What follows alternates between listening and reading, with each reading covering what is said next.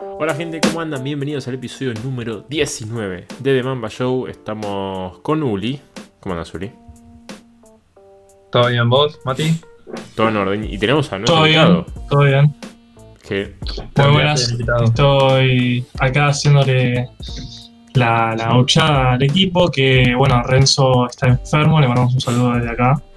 Entonces, vamos a hacer lo que podamos. eh, lo agarramos en un buen día, Mati, hoy. Sí, Estamos grabando esto. muy buen día. Matías está. Lo ven así tranquilo por la cámara, pero adentro está descorchando vino hace 15 minutos. Eh, sí, tienen todas las, bo- las botellas del rosé atrás, todas destapadas. Porque No, acaba, de, acaba de ganar Miami a Boston, juego 6, en el final de conferencia de este y se metió tras 6 años en la final de la NBA, que jugará contra los Lakers. Eh, una serie que va a estar muy pareja. Mi pronóstico temprano, si quieren, empezamos tirando el pronóstico de estas finales. A ver, Uli, para vos, pronóstico de estas finales. Lakers, Miami, que arrancan este miércoles. Eh, yo le tengo mucha fe a Miami, pero tengo que reconocer que LeBron y, y, y los Lakers están un paso arriba. Así que voy a decir los Lakers en 6. ¿A Mati? Eh, Ok, eh, bueno, yo quiero felicitar ya a los hinchas de Lakers porque para mí ya tienen el anillo puesto y creo yo que Lakers en 4 o 5, más 5 que 4. Ese es mi pronóstico. De verdad, ¿eh? De verdad. Para De el que no lo entiende, Matías está haciendo una contramufa enorme hace como dos semanas, diciendo que el equipo contrario ya, ya tiene la serie ganada y se ve que eso lo ayuda a Miami a ganar. Eh, así que para que no lo Es más, hoy se rompió la racha en nuestras encuestas de Mamba de los resultados. En la serie del Este, el equipo que ganaba en la encuesta perdía la noche. Hoy la racha esa se rompió porque ganó la encuesta Miami, ganó la noche Miami. Eh, mi pronóstico es Lakers en 6. Para mí no hay séptimo partido. Va a estar muy buena la serie, pero Lakers en 6. Eh, sé que Mati opina que va a ganar Miami. No sé en cuántos. No, no, para mí no, para mí no. ¿eh? Eh, no, no, yo eh, tengo varios conocidos de Lakers, ya lo- los quiero felicitar porque para mí ya ganaron. Eh, narrativamente eh, se da todo para Lakers con LeBron. Eh, tema de hace 10 años clavado, que no, no pasaban a las finales. LeBron contra el equipo que lo hizo ser el rey. Eh, lo tiene ganado Lakers, amigo, ¿no? Miami está ahí de completito. voy a decir algo. LeBron, a ver, no creo que pase. LeBron pierde estas finales y se tiene que retirar. Punto, lo dije. Eh, la, ti- la ¿Cómo? tiene, la tiene fácil. No la tiene difícil porque Miami no es un equipazo que decís, bueno, los Golden State. eh, para mí es una final relativamente fácil para LeBron. Por eso, si se le llegan a escapar, eh, se le llegan- se le llega a escapar y Miami hace una serie de los dioses con Jimmy Butler, Tyler Hero, Robinson, Adebayo, con su máximo nivel, es el fin de LeBron. Basta, Y si, y si gana en el tema del ranking histórico del mejor jugador, ¿no pensás que lo puede igualar, va a superar a Jordan? Mm, no, no. No te digo que va a ser top 3 de la historia, sí, siempre, pero mm, para mí no lo pasa Jordan. Hay mucha gente que sí, mucha gente que no, pero para mí no lo pasa Jordan. Para mí sí. Pero bueno, lo dejo ahí picando. Co- coincido con Mati. eh, si LeBron James gana esta final, y sobre todo si gana el MVP de las finales, que es un título que más en, la- en LeBron en las finales lo tiene asegurado, eh, se convertiría en el máximo, en el mejor jugador de la historia de la NBA. Pero bueno, eh, gustos son gustos. Antes de meternos de lleno en lo que fue el juego 6 de. Me pico la nariz, estoy a full. En lo que fue el juego 6 de Miami-Boston y juego 5, que también podemos repasar, vamos a repasar con Uli. Eh, hoy no está Renzo, nuestro especialista en estadísticas, eh, pero bueno, vamos a repasar antes con Uli la, la jornada que tuvieron los argentinos en Europa. Porque aclaremos que eh, la Liga Nacional esta semana, el lunes pasado, afirmaron que eh, se podían volver a los, entrenamientos.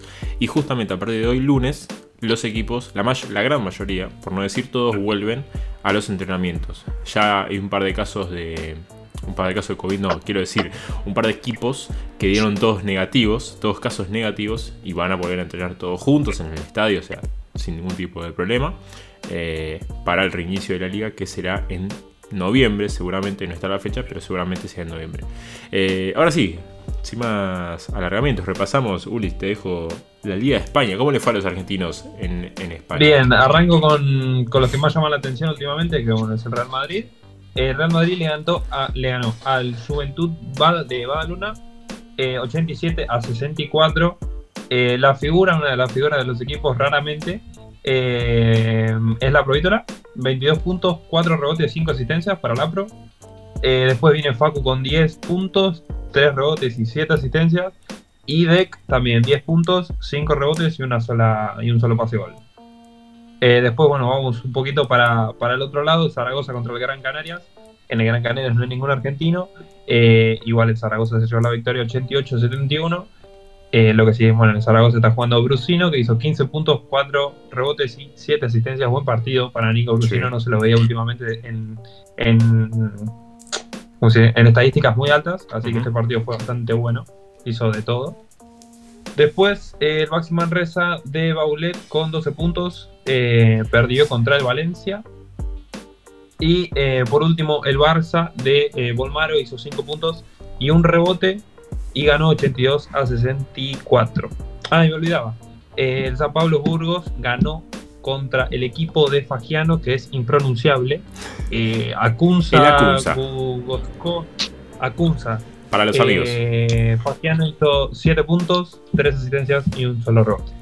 Otro argentino que está jugando en la B de España, se podría decir así, es Lucho Mazzarelli, eh, que tuvo una buena jornada, creo 17 puntos también metió la semana pasada, este próximo fin de semana, no sé. Eh, también un buen partido tuvo, vi un, un videito. Eh, y yo te voy a contar las estadísticas de los argentinos en Italia, los viejitos que juegan en Italia. Eh, como lo son Luis Escola, que a sus 41 años la sigue rompiendo. Me llamó mucho la atención, no sé si ustedes vieron en Twitter la foto del físico de Escola. Está mucho más marcado. Me da esa sensación, ¿no? Como antes eh, tenía buen físico, pero normal. Digo, es como el vino, Escola, es como Lebron. ¿Viste? Cuanto más viejo, mejor se pone. Por eso, no se lo marcaba tanto. Ahora tiene un bíceps, el chabón tiene un hombro. No, impresionante. Mm. Bueno. Qué hombre, Escola, qué hombre. 23 puntos, 11 rebotes en la victoria del Varese contra el Brescia. Y el cabezón del Fino también sigue jugando en Italia, en el Pésaro. Y aportó 12 puntos en la caída justamente de su equipo. Después Filiol aportó 8 puntos.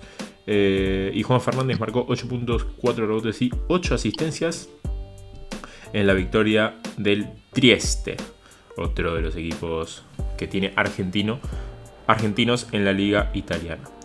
Eh, bueno, a ver, ¿cómo me decimos esto? Miami ganó a Boston. No me queda nada más para felicitar a Mati. Porque toda la semana va eh, mufándonos el uno al otro. Eh, diciendo, no, Miami, Miami en 5, Miami en 6. Boston en 5, Boston en 6, bueno. Algo que, bueno, me gustaría recalcar que todos sabemos ya, eh, es el cero miedo por los chicos que son de Hero y Robinson. Cero miedo, cero respeto a la situación, cero. Eh, bueno, eh, Duncan Robinson tiene 26 años, pero igualmente eh, son muy inexpertos en, en, la NBA. Tyler Hero tiene 20 años, nació en el siglo XXI y son muchos jugadores que, si bien están algunos como Iguadala, como Haslem, que no juega pero sí coachea y es muy clave, o Jimmy Butler con la mentalidad que tiene, son jugadores que no tenían experiencia en playoffs y es como un partido más para ellos. No, no se les nota en ningún momento que les está pesando la situación. Increíble eso. Eh, también. Ah, eh, no, no, sí, sí. Bueno, que también por parte de Celtics también son más jóvenes aún que Miami y ya son, son sus segundas eh, finales de conferencia con el Young Core que tienen. Entonces también eh, hay que hablar eso de, Celtics, que también son chicos y se la bancaron todos los partidos. No, lo que quería decir es que seguramente eh, modificó o afectó algo en esta serie final de, los playoffs, el que se juegue en un solo lugar. Eh, yo no creo, desde mi punto de vista, que Tyler Heroes meta 37 puntos en un partido de final de conferencia en un estadio lleno de Boston. Yo no creo. O sea, pues, es muy crack. Pero bueno, capaz que el público y el ambiente pesa, cosa que no pesa ahora en Orlando y está bien, cada uno lo aprovecha como, como sabe. Y Tyler Hero en el juego 4 fue, que metió 37. Sí, eh, bueno, demostró que es un animalito y tiene 20 años, 19, 20, nada, un pendejo mocoso atrevido. Es más joven que nosotros. Sí, no. Es más joven que nosotros. Nosotros acá y él allá jugando a finales, increíble, increíble. Eh, bueno, si quieren repasamos, primero nos quedamos eh, la semana pasada en el juego 4, o el juego 3, mejor dicho. No me acuerdo ya. El eh, juego 4, 3. El, último... Claro, grabamos y se jugaba el 4 ese día, me parece. O el día siguiente. así que repasemos el juego 5, que fue el último partido antes de ayer. en el que Boston ganó y cómodo una planilla de Boston con unos números impresionantes. Eh, Tatum más de 30 puntos. Eh, Jalen Brown también, mucha cantidad de puntos. Ya la estoy buscando. Mati, no sé si querés mientras decir algo. Bueno, eh, dale. Digo que Miami y Celtics ambos se destacan por tener unos tercer cuartos muy malos. Ya Renzo estuvo hablando mucho de eso en el episodio anterior de los tercer cuartos de Miami. Y si bien estuvo bien en cuanto al goleo, 25 puntos promedio, teniendo en cuenta que 100 es lo, el promedio de puntos en la NBA, Celtics metió 41 en el tercer cuarto, que es una bestialidad. 40, 41 puntos es una locura, que es ahí donde creo yo que se puso muy por encima Miami en ese tercer cuarto que le entraba todo y le sirvió para conseguir la victoria, porque en el primer cuarto ganó Miami 26 a 18, el segundo cuarto eh, metieron 32 y 33 respectivamente, pero ya en el tercer cuarto esos 41 puntos de Celtics hizo que eh, lo superó en el tercero y en el cuarto cuarto jamás Miami se le pudo acercar en ningún momento del partido. Además que arrancó con un parcial el tercer cuarto Boston, que fue un parcial, no sé si fue un 12-0, una cosa así. 12-0, sí, 12-0. Eh, que lo puso en partido al, al, toque de arrancar el segundo tiempo y eso clave, clave para mantenerse en la serie. Los números de Boston, de ese 121-108, aparte abultado el resultado, eh, mentiroso por esos 41 puntos, pero eh, fíjate que Tatum sumó 31 puntos, 10 rebotes, eh, Jalen Brown 28 puntos, 15 puntos de Tice, 15 puntos de Kemba, 10 de Hayward, 12 de Marcus Smart, que hoy, bueno, ese día Miami, perdón, eh, el más destacado fue Dragic con 23, 20 de Duncan Robinson. No tuvo mucha, mucho goleo. Bueno, eh, Bama de Bayo se adjudicó la derrota del juego 5 diciendo que jugó mal. Bueno, en números tiene 13 puntos, 8 rebotes, 8 asistencias, pero también eh, jugó mal defensivamente. Eh, pivot que no suele hacer puntos, metió 15. Eh, claramente en defensa no estuvo muy bien. Y bueno, en el juego 6 la historia de Bayo fue otra, pero sí, en el, juego 5 jugó mal y no fue la razón principal, pero sí él se sintió como que fue el principal culpable de, la derrota. Me parece raro del NBA son estos, estas rachas que le agarra a los equipos. Por ejemplo, Miami que viene dominando en la serie, eh, de repente una racha de un partido que se come 41 puntos en un cuarto. Yo me pongo a pensar, ¿no? Digo, ¿cómo puedes de jugar en la mente de los jugadores de venir en una serie ganando cómodo todos los partidos, o no sé si cómodo, cómodo, pero con superioridad por lo menos, a un partido perder como la guerra en un cuarto, porque jugarte 41 puntos en un cuarto es una barbaridad. Bueno, nunca le había pasado a Miami. Eh, y fue un partido que fue una paliza. Eh, de principio a fin, va, el primer cuarto no, pero sí, estuvo muy superior. Y ahí justo que habías dicho de los resultados igualados o no, tengo una data que hasta el juego 4, en puntos totales, si sumamos los cuatro partidos, iban 444 eh, Celtics, 444 Miami, pero la serie iba 3 a 1 a favor de Miami. Entonces, eh, son partidos que no sé qué tanto tendrá que influenciar eso, que ambos metieron la misma cantidad de puntos, pero iba ganando Miami 3 a 1, pero sí que te puedo decir que todos terminaron relativamente al final de los últimos minutos y este que el último cuarto jamás estuvo peleado, siempre fue superior Boston Celtics.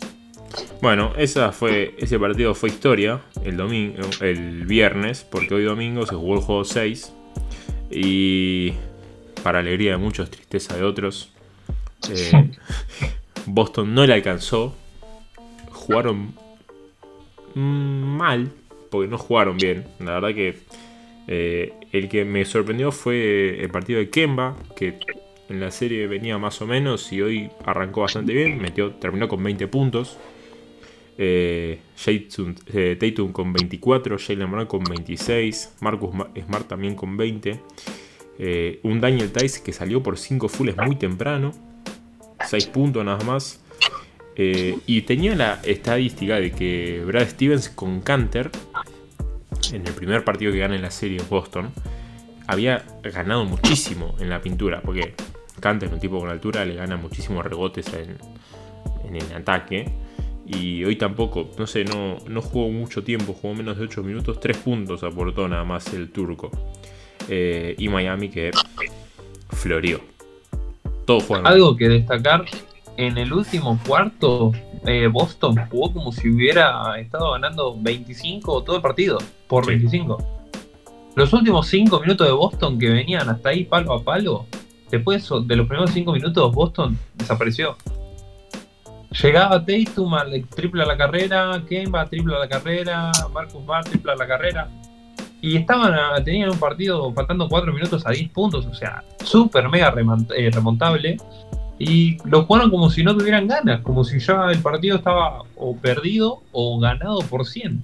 Eso me, llamó mucho la atención de Boston. Desde la transmisión decían, hay que acercarse más a la canasta. Eh, Ernesto Jerez decía, hay que acercarse más a la canasta, hay que acercarse más a la canasta. Y seguían tirando a la carrera o tiros muy incómodos, forzadísimos.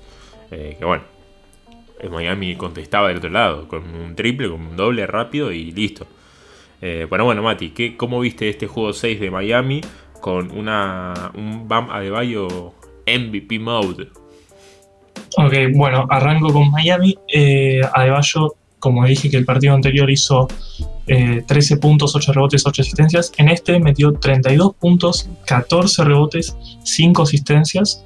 Eh, partido bestial de Adebayo que consigue, es el único en tener más de 30, 30 puntos, 10 rebotes y 5 asistencias. Eh, Miami desde LeBron James y los únicos jugadores además de ellos dos fueron Shaquille O'Neal o y Wade. Entonces estamos hablando de palabras mayores, tres jugadores históricos. Después, si nos ponemos un poco más quiquilloso, porque siempre las estadísticas se pueden retorcer un poco, eh, si nos basamos en lo mismo, más de 30 puntos, 10 rebotes, 5 asistencias y le sumamos un 60% de tiros de campo, que fue lo que tuvo este partido, es el único jugador en toda la historia de los playoffs. No solo de Miami, sino de todos los playoffs. Un partido soñado de Bayo. Es impresionante, fuera de tema, ¿no?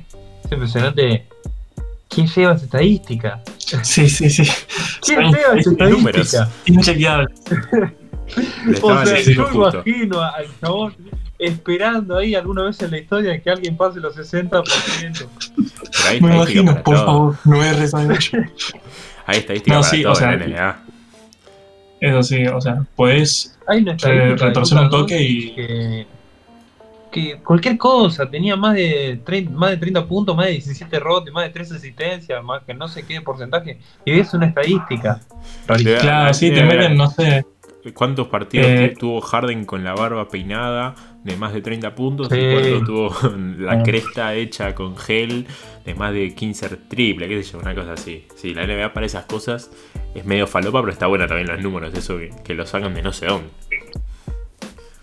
Sí, es una locura. Otra cosa que quiero recalcar, eh, a ver, estuvo bien Adebayo, estuvo bien Duncan Robinson, Tyler Hero. El único, los dos problemas principales que los veo en Miami, y creo que se les va a complicar muchísimo más con Lakers, es eh, que ya me voy anticipando, ya vamos con Celtics, pero son dos cosas buenas de Celtics entre todo, es que no están poniendo a Kendrick Nunn, el base segundo en la, en la votación de rookie del año, no le está poniendo, está en un bajo nivel, sí, pero Miami no tiene un base suplente. El, están poniendo a Tyler Hero para llevar la pelota y pasó en este partido que la perdió dos veces pasándola. Eh, no, no es un jugador que distribuye el juego. Y en el juego 5 también per las perdió muchas pelotas. Sí, sí, no, no tiene nadie que pueda llevarlo si no está con Andraich, que tiene 35 años, no puede jugar todo el partido. Y otra cosa que quiero recalcar, muy mal de Miami, muy bien de Boston, muy bien de Boston, más que nada, es que agarró 13 rebotes ofensivos y Miami solamente agarró 2. 13 rebotes ofensivos le ganó Miami, que es bastante. En el, en el goleo de rebotes fue 42 a 40. De esos 40, uno de, uno de cada cuatro rebotes era, era ofensivo de Boston. Entonces, muy mal. Y ahora con Lakers que tiene a Jabal McGee, a Dwight Howard, a LeBron James, a Anthony Davis, creo que se les va a complicar aún más. Y bueno, el tema del base suplente, eh, son muy buenos defensores perimetrales los Lakers, con Rondo, incluso LeBron, eh, Caldwell Pope, Caruso, eh, se va a complicar el tema de llevar y distribuir la pelota. Eh, la clave, antes de decir lo que opino del partido de Boston y por qué Boston no llegó más lejos, la clave va a ser para Miami en estas finales de cuán o no se tomen como unas finales los pibes que vienen jugando como si estuviesen jugando un partido más. Si Giro se pone en la cabeza que va a jugar una final de NBA y no sé si va a estar tan enchufado. Si Duncan Robinson se, piensa lo mismo, tampoco. O mantienen ese nivel, que al ser profesionales, jugadores de elite de NBA, calculo que lo harán. Eh, y aprovechen también. Hay falencias en los Lakers, porque los Lakers ganaron, pero Caudel Pop no está jugando bien. Pues hay que reconocerlo. Eh, en la temporada regular era uno y ahora en estas series finales es otro completamente distinto. Eh, Caruso, bueno, puede ser. Howard ayudando un poco en la pintura. Pero tampoco es que es invencible. Yo creo que son, son dos opuestos Lakers y Miami. Uno son, a grandes rasgos, ¿no? Uno son jugadores, LeBron James, Anthony Davis dos personas que pueden hacer todo, y en el otro son más un equipo que un partido Draich es la figura, otro partido de Butler, otro partido de Bayo, otro partido de Tyler Hero. En Lakers no vas a conseguir que alguien que no sea Davis o LeBron pueda hacer la figura. Hmm. Es muy complicado eso. Y hay que ver en las finales. También otra cosa es lo que mencionaste vos, Tyler Hero, Duncan Robinson, los nervios a los pibes y la experiencia del otro lado. Son, son jugadores muy experimentados. Eh, Howard tuvo unas finales de NBA, LeBron, no hace falta decir lo que hizo LeBron en, las finales. Eh, Rondo lo mismo cuando estaba en Celtics. Entonces, eh, creo yo que en cuanto a la mentalidad, Lakers está siendo muy superior a Jared Smith. Que para mí va a tener más minutos de lo que tuvo. Finales. En las finales sí, seguro. Yo creo que sí. Eh, lo trajeron para esto, creo yo. Hmm. Y hay que, ver, hay que ver qué pasa. Cada uno tiene sus pros. Una cosa para para destacar es el nivel de Rondo últimamente. Sí. Tremendo. Sí, sí. Repartiendo la pelota a todos lados. Y otra cosa que quiero ver es eh, Bama de Bayo, me encanta, en, en, un partido bueno contra Anthony Davis. Quiero ese uno contra uno. Y, a ver, si Vogel se aviva, pone a Howard a titular, o a Magui y Anthony Davis, y la pintura tiene nombre y apellido. Es inviable que Miami gane un rebote ofensivo. Y si pasa, bueno. Eh, va a estar duro. Howard también no está, no está, teniendo un mal nivel, sobre todo en defensa. Eh, en ataque tiene cada tanto esos eh, esas volcadas así, estilo Dwight o modo Orlando, pero en defensa está jugando bien, no me disgusta. No, eh, yo creo que está muy bien y es como mencionas vos, que queríamos a papel que va a dominar y igualmente contra Rockets también se pensaba eso y le costó mm. un poco al principio. Tuvo que ganar en un small ball. Eh, en Miami no tienen un jugador grande que esté jugando, tienen a Leonard, pero no, lo no está jugando. Es el, el calientabancas por excelencia porque meten una bandejita y grita como si fuese un gol en el minuto 90. Yo lo escuchaba, lo escuché, viste el partido, todo el partido gritando cada vez que hacían un gol, sí, sí. Sí, sí, nada, nada, lo estaba reviviendo. Entonces, eh, no está con, no jugó en estos playoffs, no sabes cómo puede rendir en las finales. Entonces, yo sí, si fuese Boyle, Olinick también, que no está jugando ahora, está jugando solo Monhill, que parece que ese, ese señor estuvo en cuarentena cinco años, porque no es increíble, parece el de Náufrago, versión jugador NBA. Eh, pero bueno, está jugando, estos últimos dos partidos está jugando más él. Eh, creo que ahora en estas finales va a jugar más Olinick, pero no sé si pueden frenar a un Anthony Davis y Howard a la vez, o un Anthony Davis y McGee. Eh, así que yo lo. Creo que Lakers tiene todo para ganar. Todo para ganar. Eh, antes, de, otra vez, antes de, meterme con eh, seguir el debate este de Lakers, eh, ¿por qué Boston para mí no llegó lejos? Porque justamente hablando de zona pintada, en la zona pintada tiene muchas carencias. Eh, no tiene nivel visto desde afuera, ¿no? Obviamente, Daniel Tice jugador NBA, pero a comparación de un Bama de Bayo de Miami o un Jokic de Denver o un Anthony Davis de Lakers, Celtics no compite en ese rubro.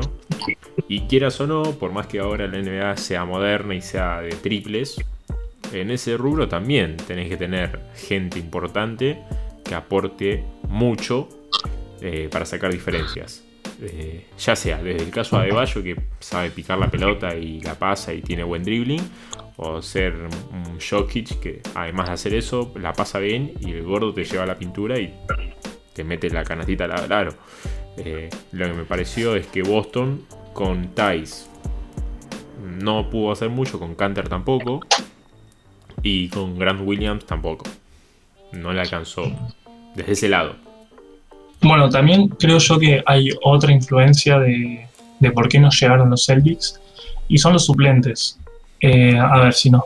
En este último partido, los titulares, sacando Taze, eh, metieron más de 20 puntos todos. Y los suplentes, el único que superó los 10 puntos fue Hayward, que Hayward es un titular en realidad. El sexto hombre es uno de los titulares para mí. Después, todos los demás suplentes, en total, metieron 5 puntos. Eh, Celtics necesita más de, Williams, necesita más de jóvenes como Langford, que bueno, no jugó este partido, pero son jugadores que tienen proyección. Eh, Williams es joven, entonces eh, necesitan follar más a los suplentes y que sean unos jugadores de rol que puedan cumplir cuando las estrellas están descansando. Porque claramente acá si ves que sacando Hayward los demás suplentes metieron 5 puntos en total, y que dije 5 en total, pero en realidad fueron dos jugadores, que fueron eh, Robert Williams metió 2 puntos y, y Cantor metió 3. Eh, no, no puedes hacer mucho si tus suplentes no rinden. Miami del otro lado tenía a Iguadala y a Girro. Sí, decime. La otra cosa por la cual creo yo que Miami también tiene una ventaja, o, tuvo una ventaja sobre Boston, es eh, la experiencia de los entrenadores en, esta clase de partidos. Eric Spolstra y eh, ay, me olvidé el nombre. Eh, Brad Stevens. Eh, ay, me olvidé el nombre. Eh, Brad Stevens, ahí está. El, el DT de los, de los Celtics que no tiene mucha experiencia en este tipo de situaciones. No, obvio, obvio, esas cosas influyen. Igualmente me parece que Brad Stevens es un gran entrenador. Sí, sí, obvio. Y fue, fue muy lindo ver cómo ajustaban defensivamente en los minutos, cómo cambiaban, ambos cambiaban todo. Miami con el lado de zonas eh, Stevens eh, después los minutos casi siempre cambiaba. Sí, no, increíble. Lakers lo hizo también con sí. contra Denver en algunos momentos. Y jugando zona bien, eh, porque hubo, yo me acuerdo, no sé si fue en la serie de Toronto, que Toronto fue una zona, pero fue una zona penosa. que un equipo de acá de sí. defendía, mejor. sí, nosotros que nos hacían de vez en cuando defender zona, lo hacíamos mejor seguro. No me quedan dudas de eso. Eh, no, bueno. además, eh, yo creo que para estas finales, Eric, Eric Spolter, un técnico de Miami que está hace muchísimo en la franquicia, lo hablábamos antes de empezar a grabar, está desde el 95, Mati. Desde el 95 siendo eh, ayudante del, no me sale el nombre, de cámaras, cuando ponen los los ponía en cassettes, los cassettes para ver los partidos y analizarlos. Bueno, él era el que ponía los videos. Así arrancó Miami. O sea, metido desde, en la franquicia desde hace muchísimos años. Eh, con lo cual vio todo el paso de LeBron James. Lo tuvo de jugador como técnico ya en ese momento. Y se Salió campeón. Salió campeón, obviamente. Entonces, bueno, eh, Spoltra por ese lado sabe, eh, no sé si eh, va a dominar al León, como se dice, si lo va a poder dominar al Lebron, pero sí eh, a marcar las falencias. Yo creo igual que LeBron James hoy es un jugador muy distinto al que era en Miami, incluso al que era en Cleveland, que fue hace más poco, más poco tiempo.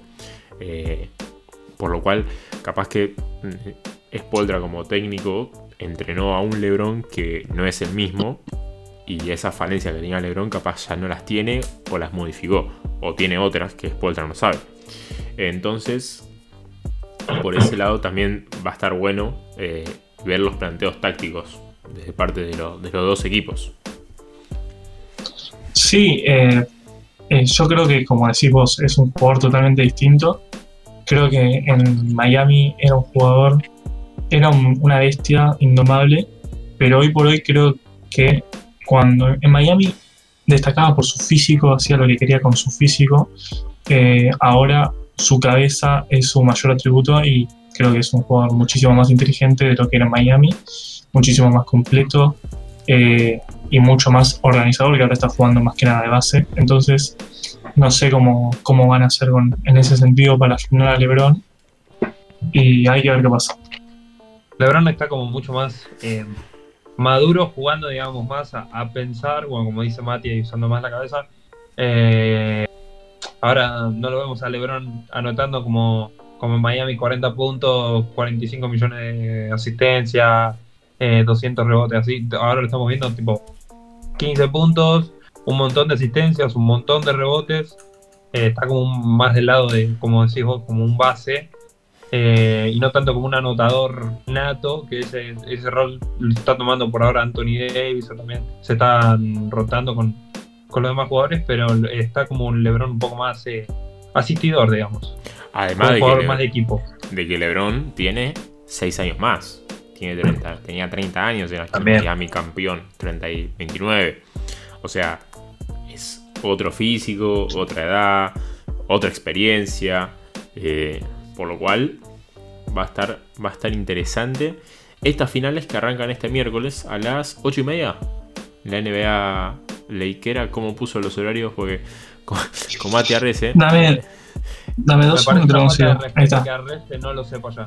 Con No, Mati, No, eh, yo te, lo, te los digo de memoria los días, pero los horarios no los tengo. con Mati. Eh, mirando el lado bueno, sí, decime. No, no, que, quería comentar que eh, en la serie esta de Boston, Mati lloró toda la serie porque Adam Silver, apodado el pelado, eh, ponía los horarios en base a Boston. Él, él consideraba que no le ponía horarios a Miami, que los ponía en un horario donde perdía. Eh, por eso catalogaba la NBA celtiquera. El pelado me hizo entender que él es del Ku Klux Klan y de Celtics desde la cuna, porque, dato curioso, los partidos que perdió Miami en estos playoffs, todos fueron a las 20 21.30 Argentina. Todos los partidos fueron a esa hora y el pelado nos seguía poniendo a las 21.30 los partidos. Mati Eh, está para trabajar en los que hacen las estadísticas. Sí, sí, sí, sí. Y bueno, eh, mirando el lado bueno, en estas finales eh, no se juega ningún partido a las 21.30. Es el miércoles a las 22. Es miércoles, viernes, domingo.